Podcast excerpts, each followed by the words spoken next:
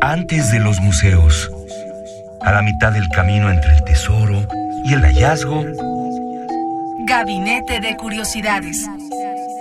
refugio de experimentación, memoria y diversidad sonora. Con las coleccionistas de sonidos Frida Rebontulet y Luisa Iglesias.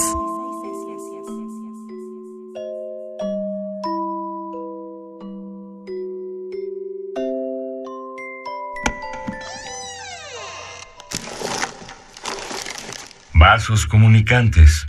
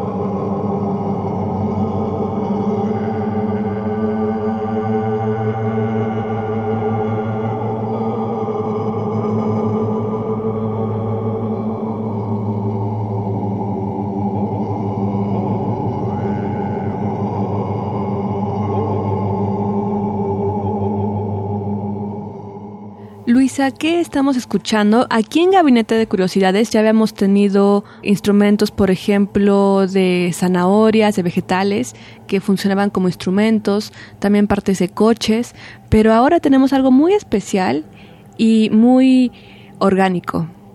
En efecto, querida Frida Rebontulet, eh, lo que estamos escuchando quizá combina la gran mayoría de los gabinetes de curiosidades que hemos realizado en momentos anteriores, puesto que mezcla música experimental, música tribal, instrumentos extraños, música industrial, eh, sentidos satánicos, significados satánicos, de todo un poco, querida Frida. Nos encanta. Nos encanta. A ver, ¿qué estamos escuchando? Pues huesos. Este es el sonido de los huesos y de los cráneos que toca en esta ocasión la mano de una de las bandas más extrañas que podemos encontrar en, en la música experimental llamada Zero Kama. Zero Kama es una banda francesa bastante interesante, eh, que reúne a muchos músicos industriales de la época de los años 80.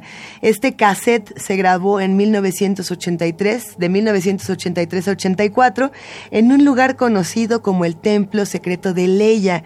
Eh, el disco, precisamente, o bueno, el cassette que fue remasterizado más adelante a disco, se llama El Ojo Secreto de Leia, The Secret Eye of Leia. ¿Y qué es Leia, Luisa? Pues Leia es precisamente un símbolo, una representación simbólica, en algunos casos numérica, que se vuelve el equivalente a Oz, a esta cabra eh, que nosotros vemos dentro de los símbolos satánicos que representa la sexualidad, la belleza y la libertad, y, que a veces se representa como el éxtasis en pan.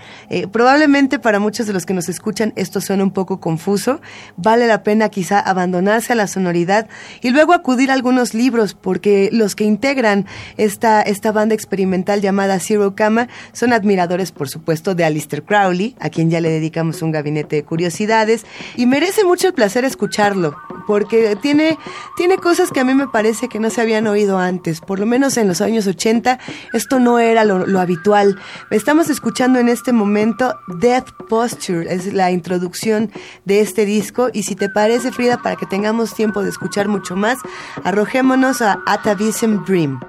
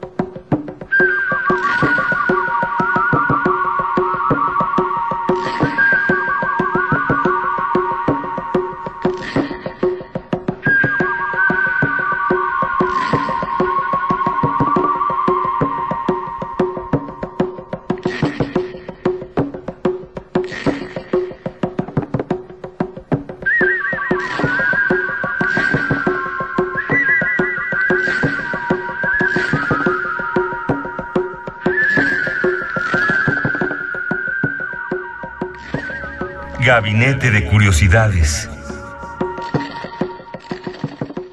Luisa, aquí en Radio UNAM como en Gabinete de Curiosidades no tomamos partido por alguna religión en específico, nos podemos considerar que somos ateos en pro de la diversidad y de poder hablar de muchas cosas. Agnósticos abiertos de corazón. Agnósticos abiertos de corazón.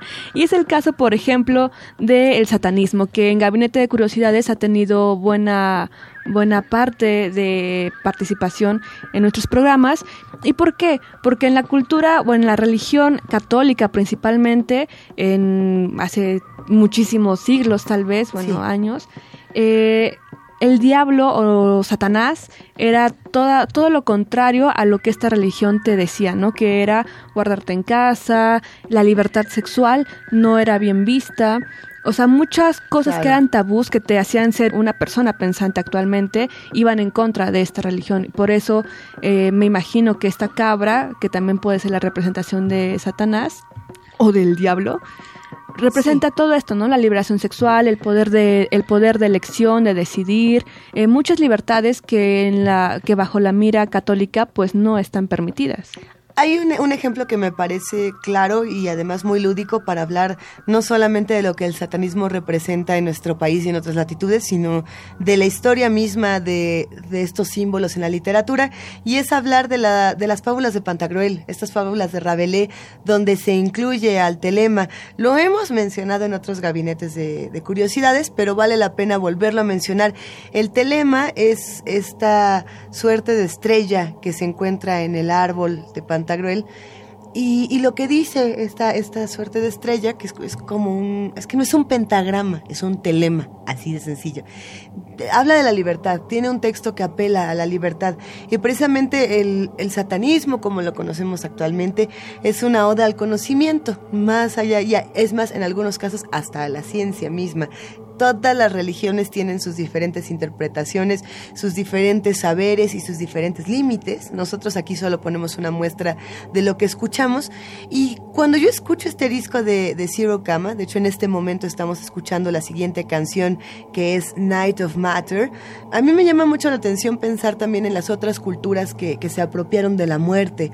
Por ejemplo, no, no digo que haga referencia al vudú, porque realmente no, no se tenía pensado desde el tipo de música que se hace, pero en otras ocasiones también hablamos de vudú y de cómo el uso de los huesos era algo muy importante para esta cultura, que llega de África a los Estados Unidos, que en ciertas regiones del sur de los Estados Unidos se vuelve una de las religiones más poderosas, eh, algunos para bien, otros para no tan bien, pero pues ahí queda, ¿no? Si quieres escuchamos otra Frida. Claro que sí, y como los huesos y el sonido está muy presente en estas culturas, donde al escucharlo te remite mucho a tus raíces, como que te hace entrar en un ciclo de, ritual, no sé, conecta contigo, con una parte eh, muy natural tal vez o salvaje pues del ser humano. Justamente para seguir con este tema que estás mencionando, Frida, escuchemos Inauguration of the Pleasure Dome y regresamos.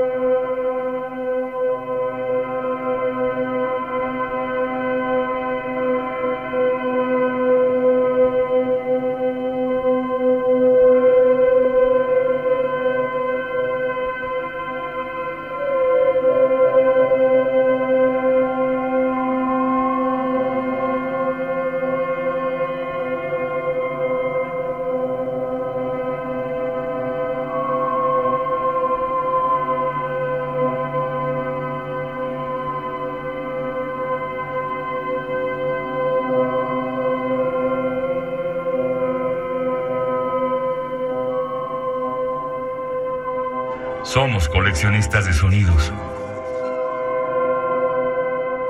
Interesante pensar, querida Frida Rebontulet, que, que, estos huesos bien podrían parecer una feliz marimba y nadie tendría por qué saber que estamos hablando de cráneos huesos aquí en Gabinete de Curiosidades.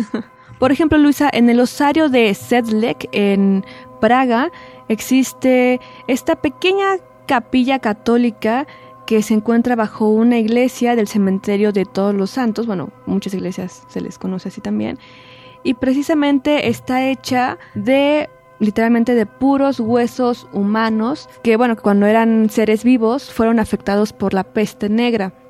Entonces, al tener tantos cuerpos, tantos cadáveres, tantas, tantas osamentas, se decidió crear esta capilla con todos los huesos que son desde bebés, desde recién nacidos hasta gente adulta y uno actualmente puede ir a visitarla y realmente es una obra de arte lo que estás viendo y experimentando en ese momento.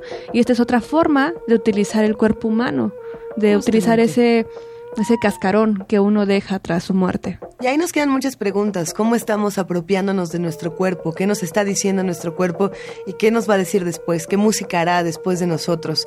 Eh, hay que decir, querida Frida, que después de mostrar un poco del trabajo de Zero Kama, eh, ahora sí ya vale la pena contarles un poco quién es, de dónde vino y qué hace. Zero Kama es mejor conocido como Michael Dewitt.